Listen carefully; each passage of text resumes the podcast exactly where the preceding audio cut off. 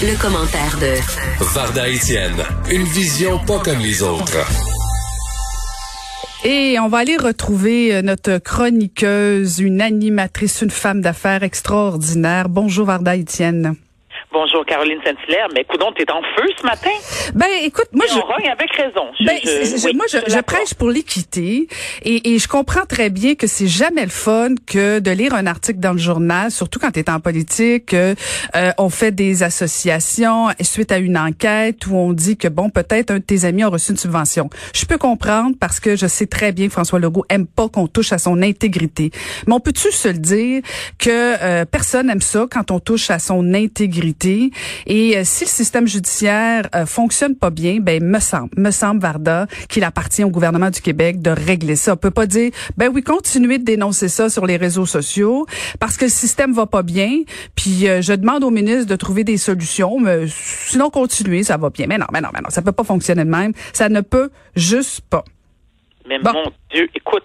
Ben, je te laisse parler, c'est ta chronique, non, mais Varda. Mais non, mais es-tu d'accord avec moi? Ben oui, c'est ça que je voulais dire. Tu vas être contente. Oui, je suis d'accord avec toi. Ben, écoute, oui, tu je suis tout à fait d'accord avec toi. Bon, bon, bon. Puis, puis ça, puis ça étant dit, là, écoute, puis je, veux te dire quelque chose. Après, je te laisse parler, là, parce que c'est ton sujet.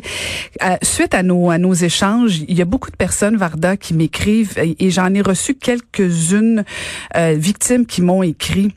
Écoute, j'étais bouleversée ce matin parce que il y a, il y a, il y a, il y a des femmes, je dis des femmes parce que c'est, c'est elles qui m'ont écrit. Il y a sûrement des hommes victimes, mais bon, je, je vais parler de, des personnes qui m'ont écrit.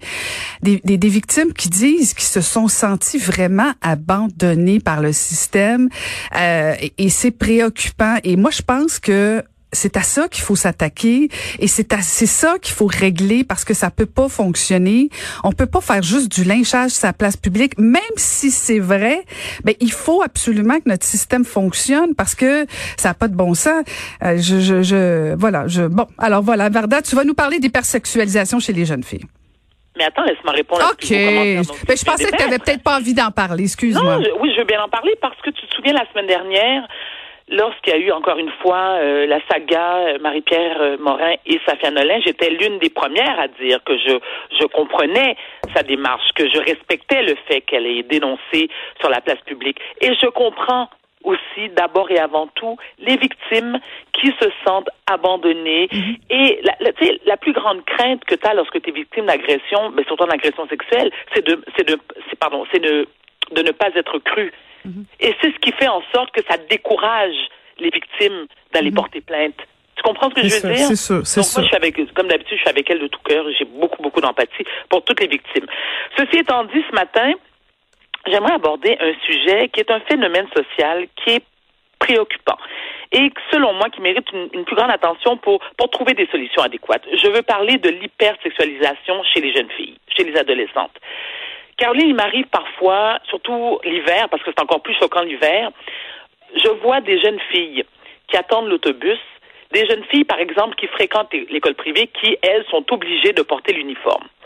Et ma fille est à l'école privée, son uniforme, on exige que les demoiselles portent la jupe au niveau du genou.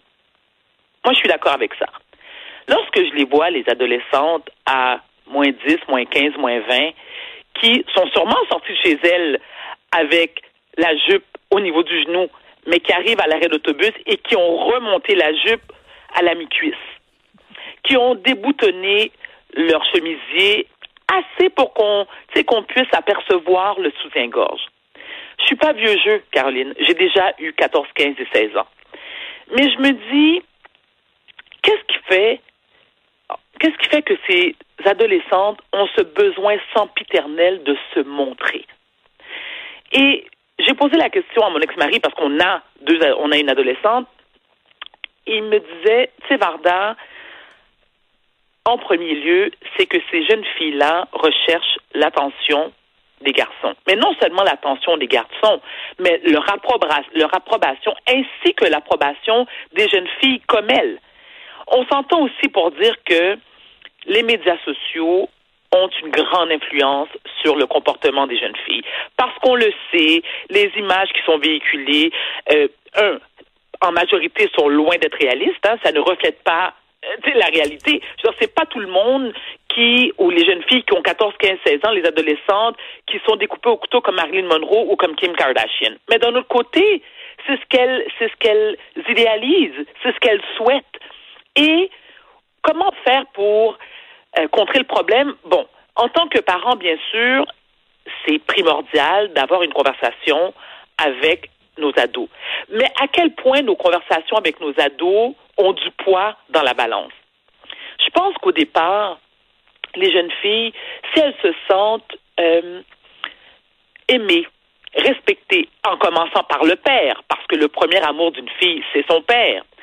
Si son père lui dit qu'elle est jolie, tu sais, sans qu'il y a de connotation sexuelle là, mais tu sais, qu'il la trouve belle, qu'il l'encourage, qu'il la valorise, est-ce que ces jeunes filles-là auront peut-être moins tendance à vouloir s'exposer de la sorte?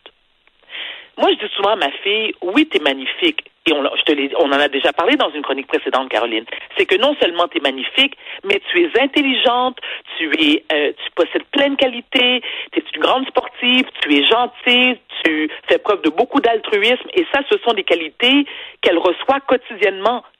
Donc, il y a des moments, et c'est arrivé, je ne le cacherai pas, il y a des moments, je te dis pas qu'elle allait en G-string avec la poitrine complètement euh, exposée, mais il m'est arrivé de lui dire, ben non, ma chérie, tu sortiras pas comme ça.